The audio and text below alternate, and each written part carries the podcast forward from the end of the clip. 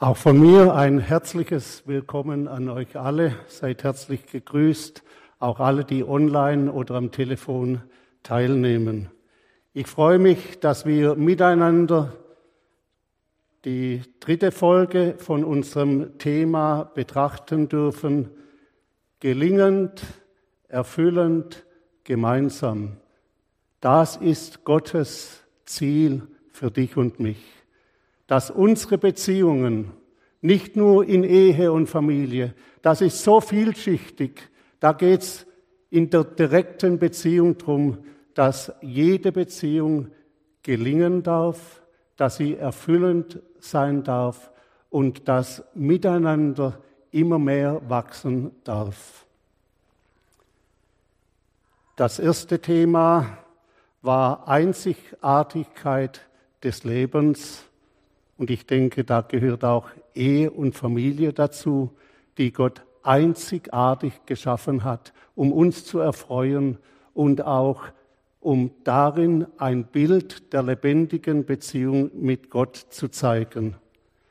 Im zweiten Thema haben wir gehört, dass wenn Geborgenheit stattfinden soll in unseren Beziehungen, dass es da nicht ohne Treue geht. Die Bindung das Aufeinander verlassen können, das ist so grundlegend für unsere Beziehungen. Und heute darf es nun um Reinheit und Heiligkeit des Lebens und der Ehe gehen. Wir haben bereits in der Einleitung gehört, dass dies in der heutigen Zeit nicht mehr an oberster Stelle steht. Aber wisst ihr, es hat mich an meinem Platz bewegt, dass Gott der der Inbegriff der Reinheit und Heiligkeit ist, nicht auf unseren Stand herabkommt. Jawohl, in Jesus Christus hat er es getan, aber das ist nicht das Ende von seinem Plan.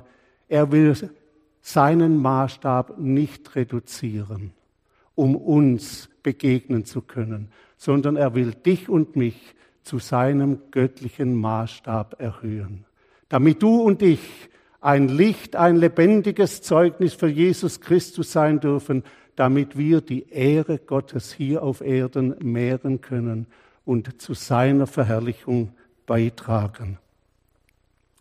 Bei diesem Thema Reinheit und Heiligkeit des Lebens und der Ehe, da steht Gottes Wesen im Mittelpunkt und dann auch unser Einssein mit ihm. Der Psalmschreiber drückt es so in Psalm 93, Vers 5 aus. Dein Wort ist wahrhaftig und gewiss. Heiligkeit ist die Zirte deines Hauses, Herr, für alle Zeit. Aus dem Englischen übersetzt lautet dieser Vers, Herr, deine Zeugnisse sind absolut vertrauenswürdig.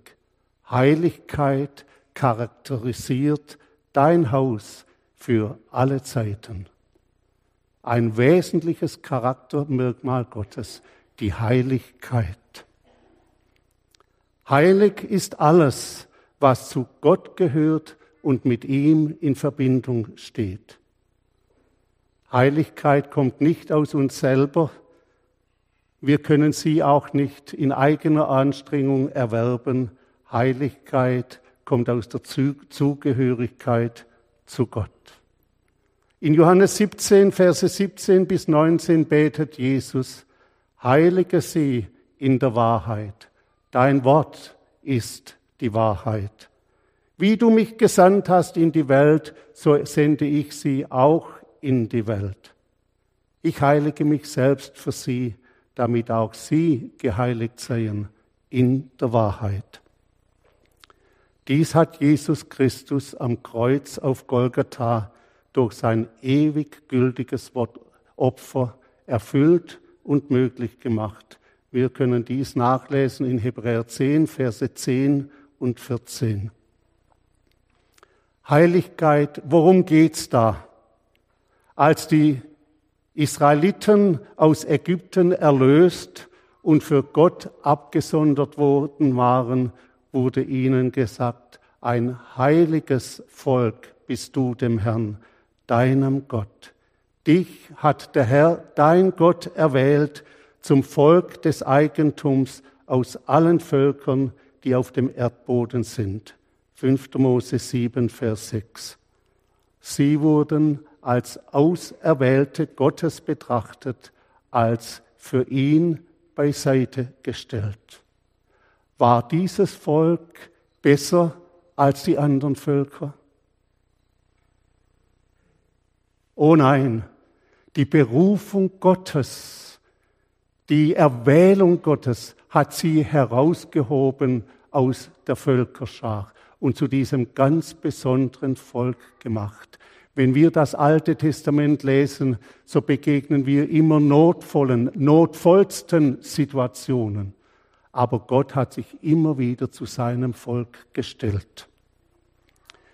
In gleicher Weise sind wir Christen herausgerufen, geheiligt und gerechtfertigt.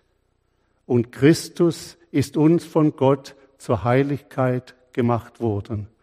Wisst ihr, da schaue ich immer wieder gern zu meiner Frau hin, weil meine Frau das lebt. Ich habe sie berufen, ich habe sie erwählt und dann hat sie Ja gesagt. Wozu denn? Fritz, ich will in meinem Leben keinem anderen Mann angehören. Ich will keinen anderen Mann kennen als du allein. Und mit dir will ich durchs Leben gehen. Wisst ihr, das gibt mir Sicherheit und umgekehrt auch meiner Frau, dass wir uns gegenseitige Treue gelobt haben am Traualtar. Das ist für mich ein Bild der Heiligung, der Heiligkeit. Ich habe sie erwählt, du sollst mir gehören und ich will dir gehören, dir und mir allein. Wenn wir dem Ruf Gottes folgen und in der Bekehrung unser Leben Jesus Christus anvertrauen, dann werden wir durch Gottes Wort und durch den Heiligen Geist wiedergeboren. Dadurch, durch die Wiedergeburt, werden wir Teilhaber der göttlichen Natur, so dass Heiligkeit die Folge ist. Und dies soll bei uns praktische Heiligkeit hervorrufen, so wie Gott es in 1. Petrus 1, Verse 14 bis 18 sagt.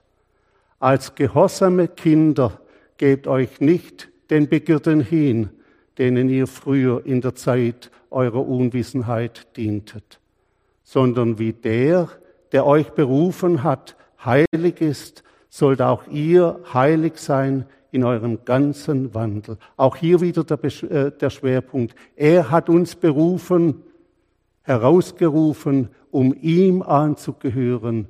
Und das ist heilig dem Herrn. Denn es steht geschrieben, ihr sollt heilig sein, denn ich bin heilig. Und da ihr den zum Vater anruft, der ohne Ansehen der Person einen jeden richtet nach seinem Werk, so führt euer Leben, solange ihr hier in der Fremde weilt, in Gottes Furcht. Denn ihr wisst, dass ihr nicht mit vergänglichem Silber oder Gold erlöst seid, von eurem nichtigen Wandel nach der Väterweise, sondern erlöst durch Jesus Christus hinein in eine ganz enge Beziehung. Es ist so faszinierend, dass dieser heilige Gott, dieser herrliche Gott mich sein Kind nennt, dass er mein Vater ist. Heilig sein in meinem ganzen Wandel, das ist keine einmalige Angelegenheit. Das beginnt mit der Berufung Gottes, mit der Wiedergeburt und dann ist es das ganze Leben hindurch eine Herausforderung, sich immer wieder darauf zu besinnen, ich gehöre Christus an. Es ist ein täglicher Kampf.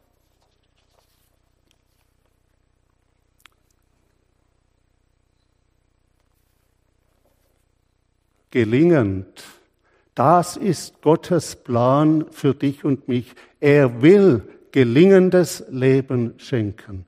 Und als Wegweisung dazu hat er uns sein Wort gegeben. Um uns einzuschränken, um uns zu berauben, um uns zu knechten.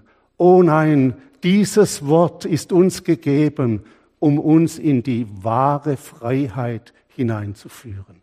Deshalb ruft der Psalmschreiber, sende dein Licht und deine Wahrheit, dass sie mich leiten. Erhalte mein Herz bei dem einen, dass ich deinen Namen fürchte. Das Wort ist uns gegeben, um uns für die Gott gewollte Bestimmung freizusetzen. Reinheit, das kommt nicht irgendwoher. Reinheit ist in Jesus Christus begründet. In 1. Johannes 3, Vers 3 sagt Gott, und ein jeder, der solche Hoffnung auf ihn hat, auf Jesus Christus, der reinigt sich wie auch jener rein ist. So sind wir berufen, alle unsere Beziehungen in Reinheit zu gestalten. Aber was bedeutet das? Wer solche Hoffnung zu ihm hat, der reinigt sich. Wisst ihr, da steht mir immer wieder das Bild von der Katze vor Augen. Kennt ihr das Wesen der Katze? Wenn die Katze unterwegs ist und sich unterwegs beschmutzt in eine Pfütze tappt, was macht sie? Dann geht sie frisch fröhlich weiter. Sie kümmert sich nicht darum, bis sie vor der Wohnungstür steht und dann kommt das Erwachen. Oh weh, wenn Tante Emma meine Pfoten sieht, dann wartet der Stecken auf mich. So kommst du mir nicht in die Wohnung. Bitte zuerst reinigen und dann hast du Zutritt. Geht so? Wisst ihr, das wäre ein knechtisches Müssen, das wäre ein furchterfülltes Leben. Nein, die göttliche Natur in uns ist es, die reagiert, der es nicht wohl ist, wenn wir wieder Gottes Wort handeln, wenn wir unsere Menschen, Mitmenschen verletzen, wenn wir auf Wegen unterwegs sind, die Gott nicht gefallen.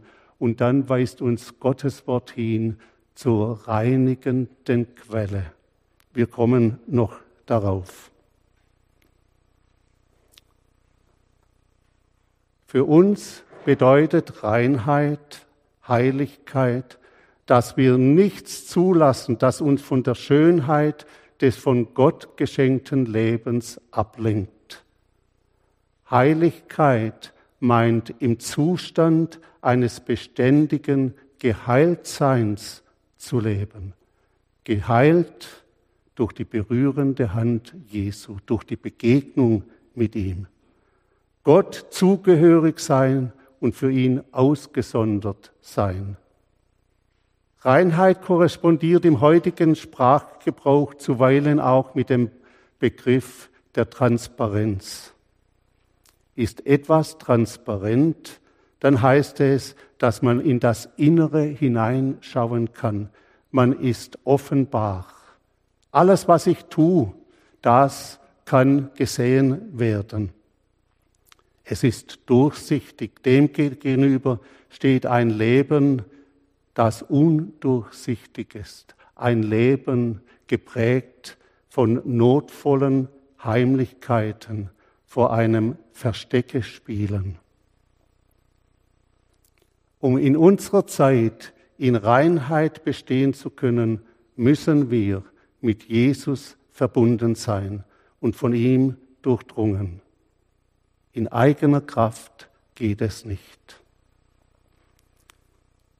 Wir wollen nun zwei Beispiele aus Gottes Wort betrachten, wo uns Gottes Wort gelebte Reinheit vorführt.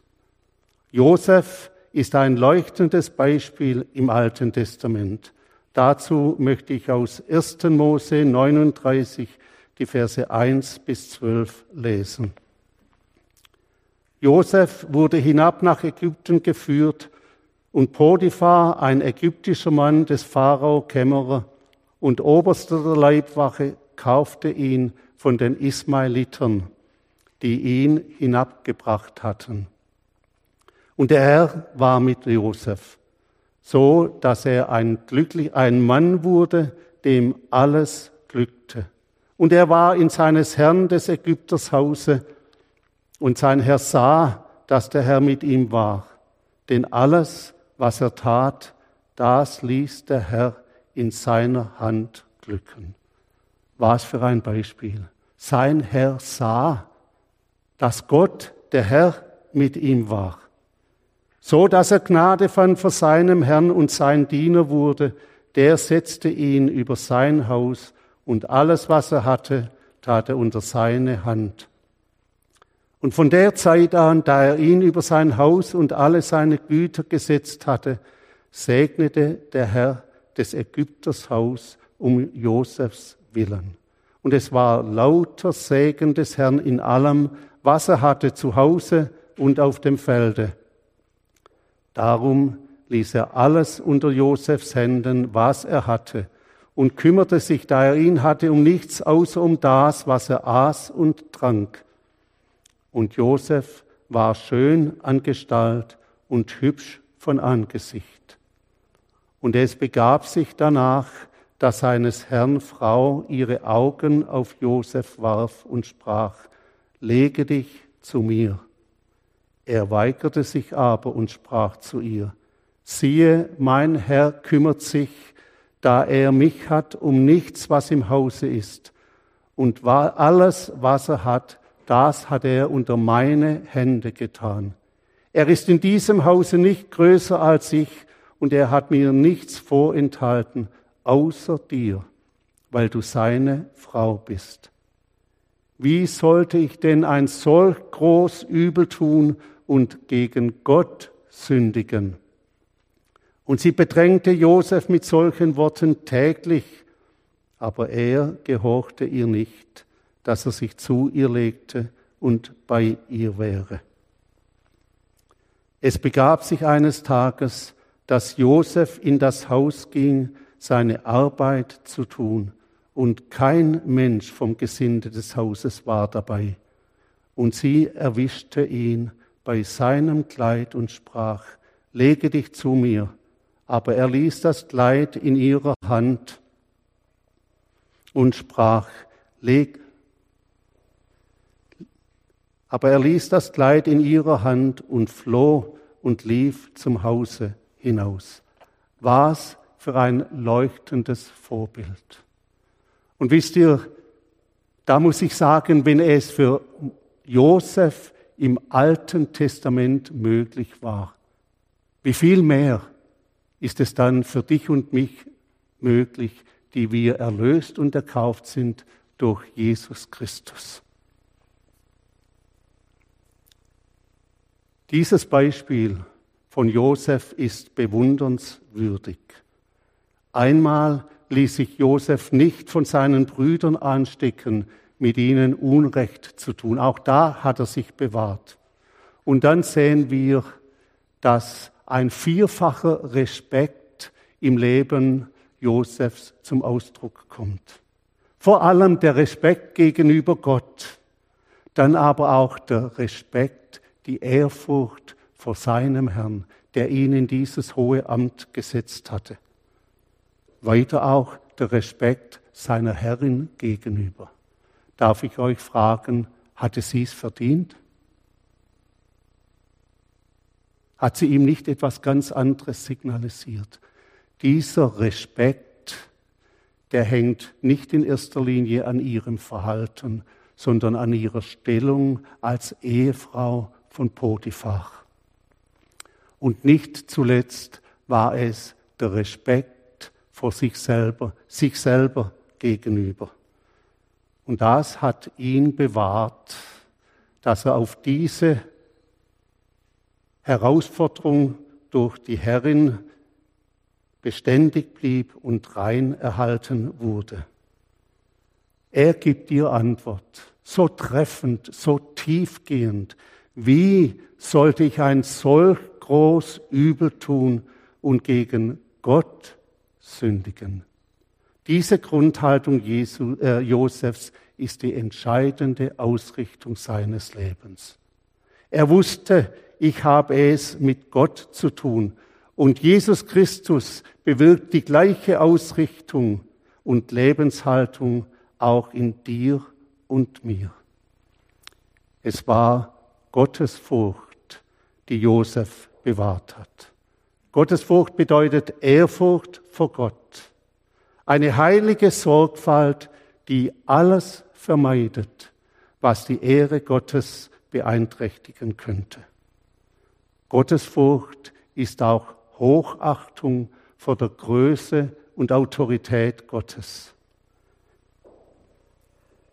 Und das tiefe Bewusstsein seiner Heiligkeit verbunden mit dem Wunsch, ein Leben zu führen, das die völlige Zustimmung Gottes findet und seinen Willen und seine Ehre über alles stellt.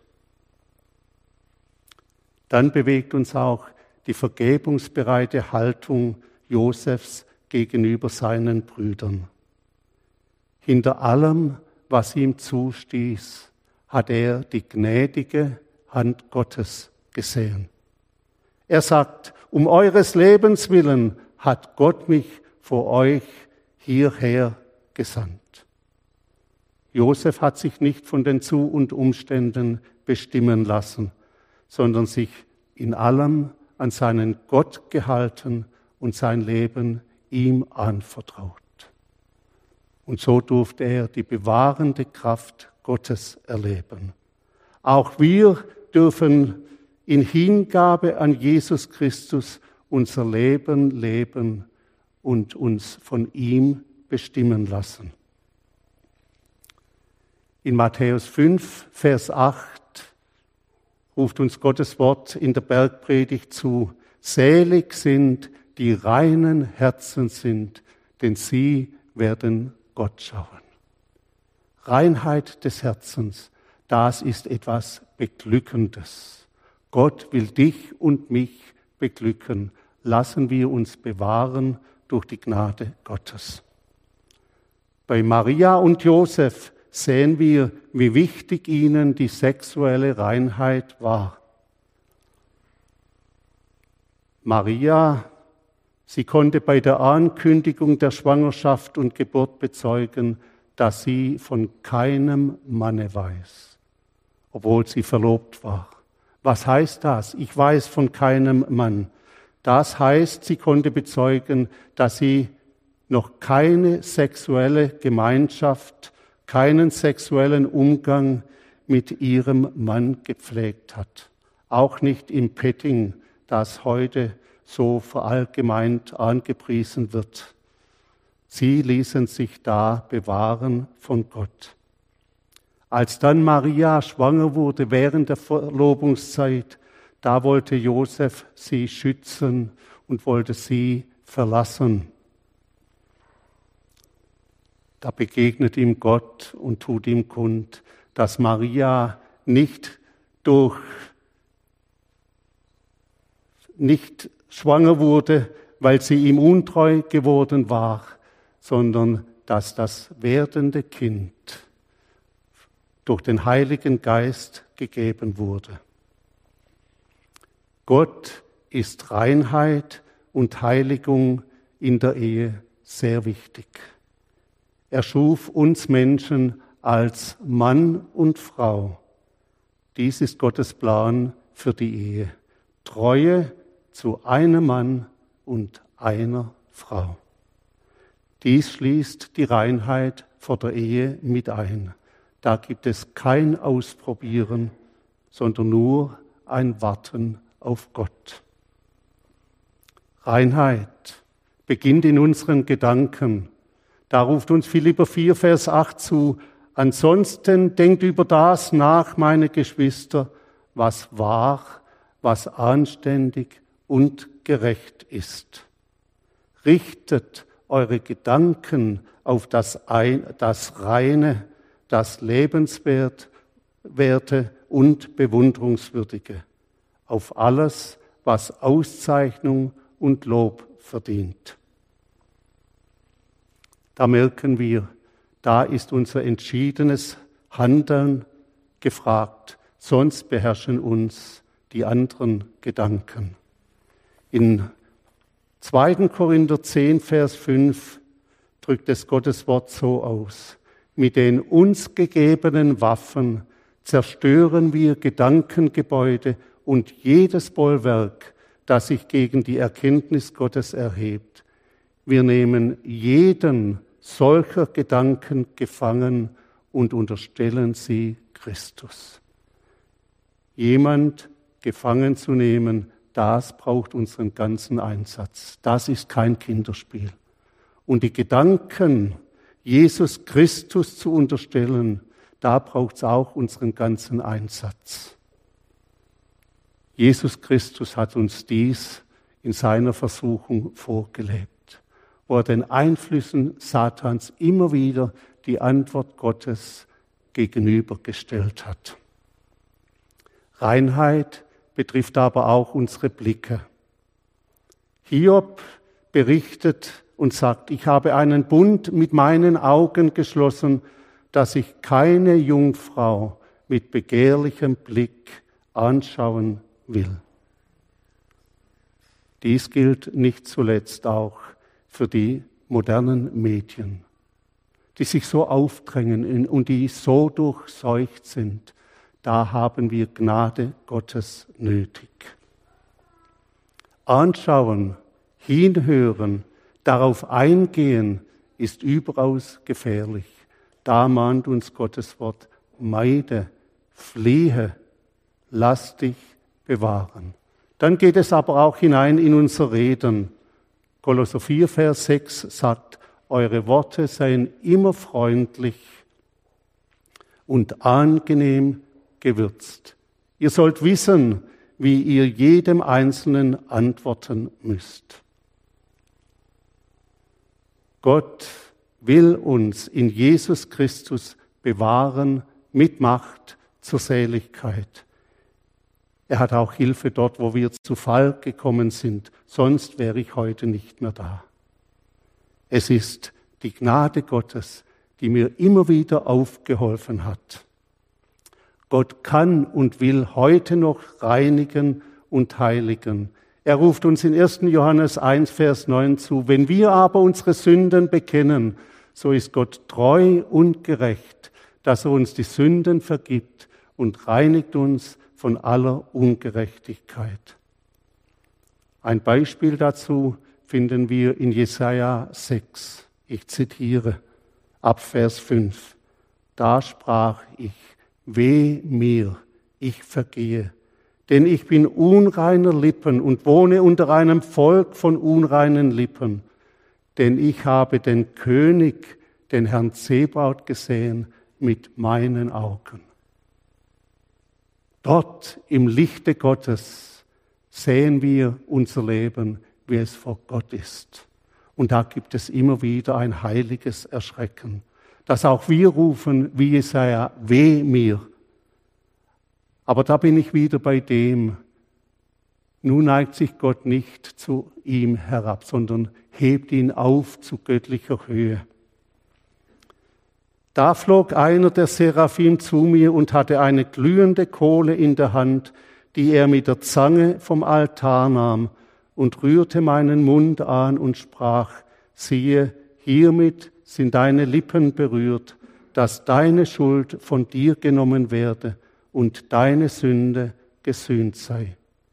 Und ich hörte die Stimme des Herrn, wie er sprach, wen soll ich senden? wer will unser Bote sein? Ich aber sprach, hier bin ich, sende mich. Was für ein Wunder. Dieser Mann, der zuerst gerufen hat, weh mir, hat durch das gnädige Handeln Gottes sich berufen gesehen, dass er sagen durfte, hier bin ich, sende mich. Auf unser Bekenntnis und die wiederherstellende Gnade Gottes folgt immer wieder der Auftrag Gottes. In Jesaja 6 schickt Gott einen Seraphim. Doch in Galater 6, Vers 1 gibt Gott auch uns einen Auftrag. Und dieser Auftrag, der fällt uns in der Regel nicht leicht. Und ich begegne ihm auch immer wieder, wie er vernachlässigt wird. Nicht zu unserem Besten. Das ruft Leiden im Miteinander hervor. Liebe Brüder, wenn ein Mensch etwa von einer Verfehlung ereilt wird, so helft ihm wieder zurecht mit sanftmütigem Geist, ihr, die ihr geistlich seid, und sieh auf dich selbst, dass du nicht auch versucht werdest. Wisst ihr, das wünsche ich mir, dass wir als Gemeinde, dass wir als Eheleute, dass wir als Eltern diesen Auftrag wahrnehmen.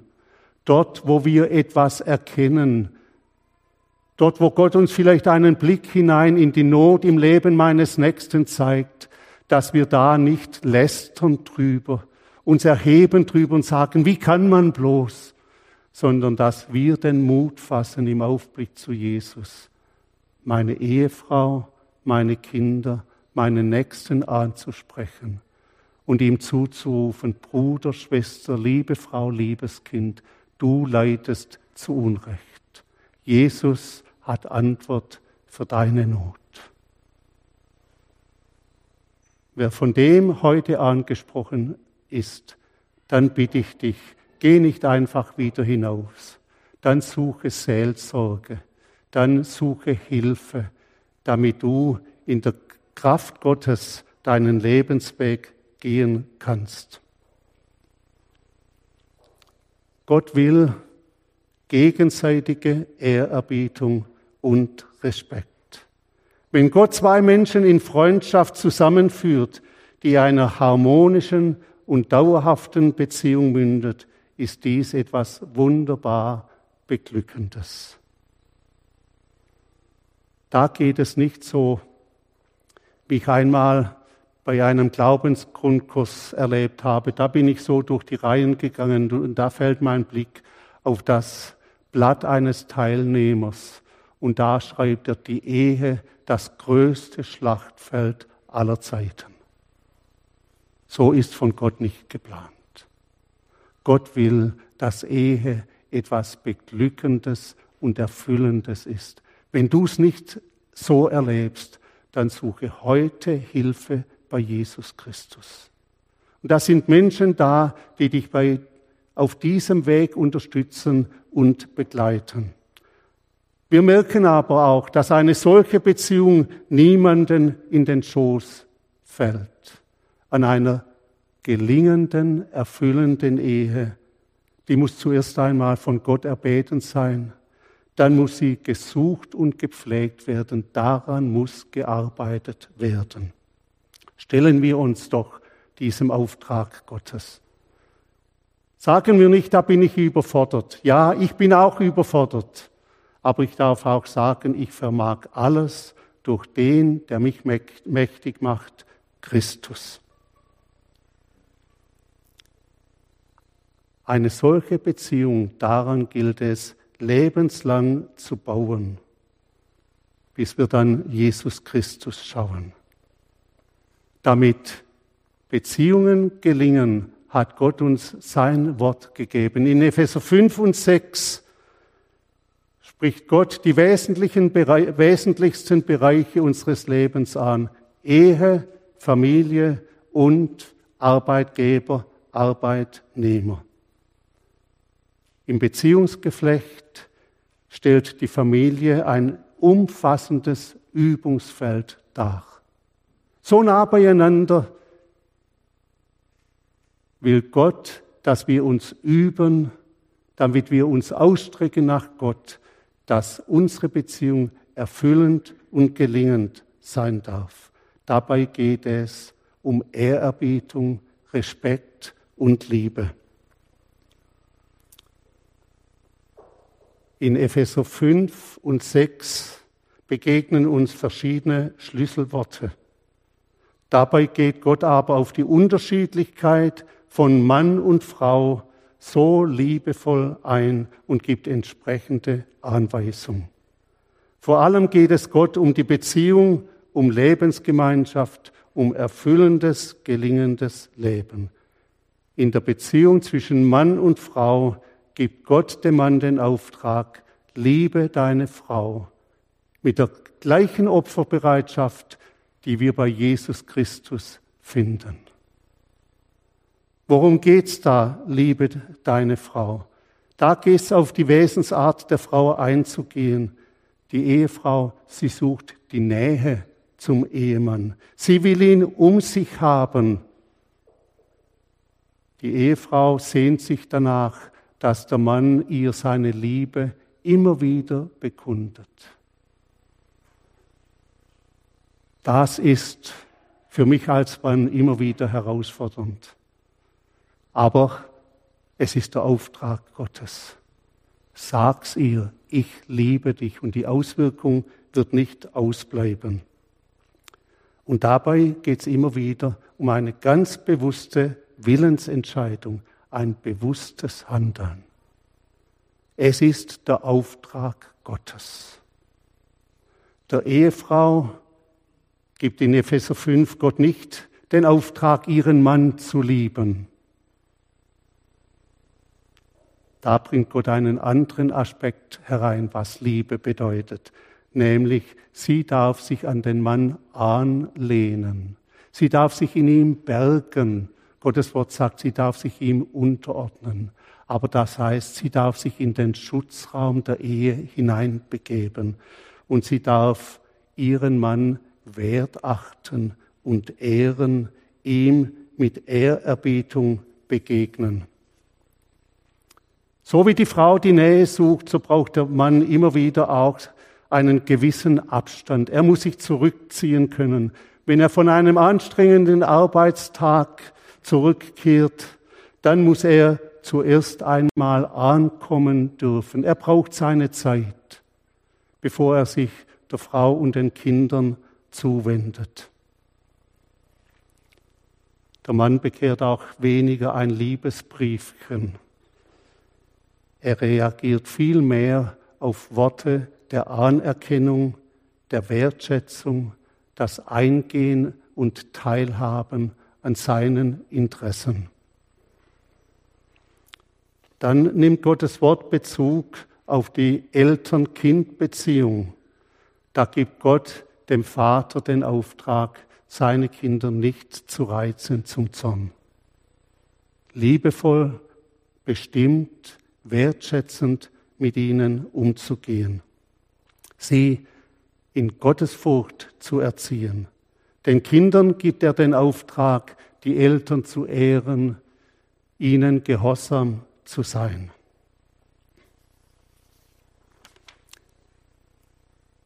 Dabei geht es nicht, dass die Eltern willkürlich nach ihrem eigenen Gutdünken mit den Kindern verfahren dürfen. Sie sollen vielmehr respektvoll erzogen werden. Auch hin zu Gott. Dabei dürfen wir uns bewusst sein als Eltern, die Kinder gehören nicht mir, sie sind mir eine Zeit lang von Gott anvertraut worden. Diese Zeit dürfen wir brauchen, um sie zur Ehre Gottes zu er erziehen, damit sie zur Herrlichkeit, zur Verherrlichung Gottes beitragen dürfen. Wir dürfen sie zu Jesus führen. Es gilt eine harmonische und liebevolle Beziehung zum Kind oder den Kindern aufzubauen. Dabei haben wir Gottes Gnade nötig. Das merken wir immer wieder. Und dies geht aber auch nicht ohne unseren vollen Einsatz.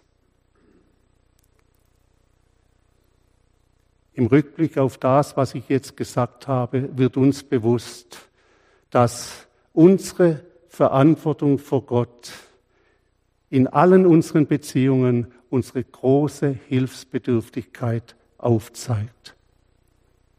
Aber da lässt Gott uns nicht allein.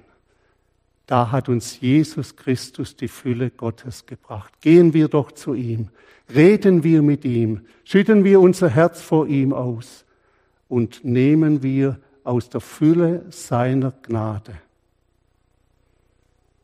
Er hilft uns so gern. Gottes Wort ruft uns in Römer 12, Vers 10 zu, die brüderliche Liebe untereinander sei herzlich. Einer komme dem anderen mit Ehrerbietung zuvor. Stellen wir uns doch Gott und seinem Wort. Und ich möchte es noch einmal sagen, wenn Gott zu dir geredet hat, dann wisch es nicht einfach auf die Seite, dann werde konkret mit Gott. Öffne dich Gott, lass ihn hineinschauen in dein Leben und dann nimm die Gnade Gottes in Anspruch. Da sind Brüder und Schwestern da, die dir gerne helfen. Wenn du online zuhörst oder am Telefon, dann findest du auf der Homepage von der GFC Ansprechpartner. Aber ich bin überzeugt, in deiner Gemeinde, da ist dir bekannt, zu wem du gehen kannst mit deinen Anliegen. Da macht sich der Teufel auf. Er will dem wehren. Aber überwinde dich und tu den Schritt und du wirst es nicht bereuen. Ich möchte noch beten. Danke, Vater im Himmel, dass du das, was du uns lehrst in deinem Wort, in deinem Sohn vor Augen geführt hast. Diese Hingabe, diese Treue, diese Liebe, diese Geduld mit uns Menschen. Danke, Herr Jesus, dass du uns nicht verworfen hast, sondern in unser Elend gekommen bist. Danke, dass du da bist, um uns auch heute noch zu begegnen, damit unser Leben ein erfüllendes, gelingendes Leben sein darf zum Segen für uns selber und unsere Mitmenschen und zur Verherrlichung von deinem Namen. Danke, Herr Jesus, für dein ewig gültiges Opfer. Du bist es, der uns reingewaschen hat von all unseren Sünden durch dein teures Blut. Und danke, dass dein Opfer gilt, ein für allemal. Und dass es dein Opfer ist, das uns einmal hineingehen lässt in die ewige Herrlichkeit. Wir danken dir, wir preisen dich und beten dich an. Danke, dass du heute da bist, um uns zu begegnen, um uns zu helfen, um uns zurechtzubringen. Wir preisen dich und beten dich an. Amen.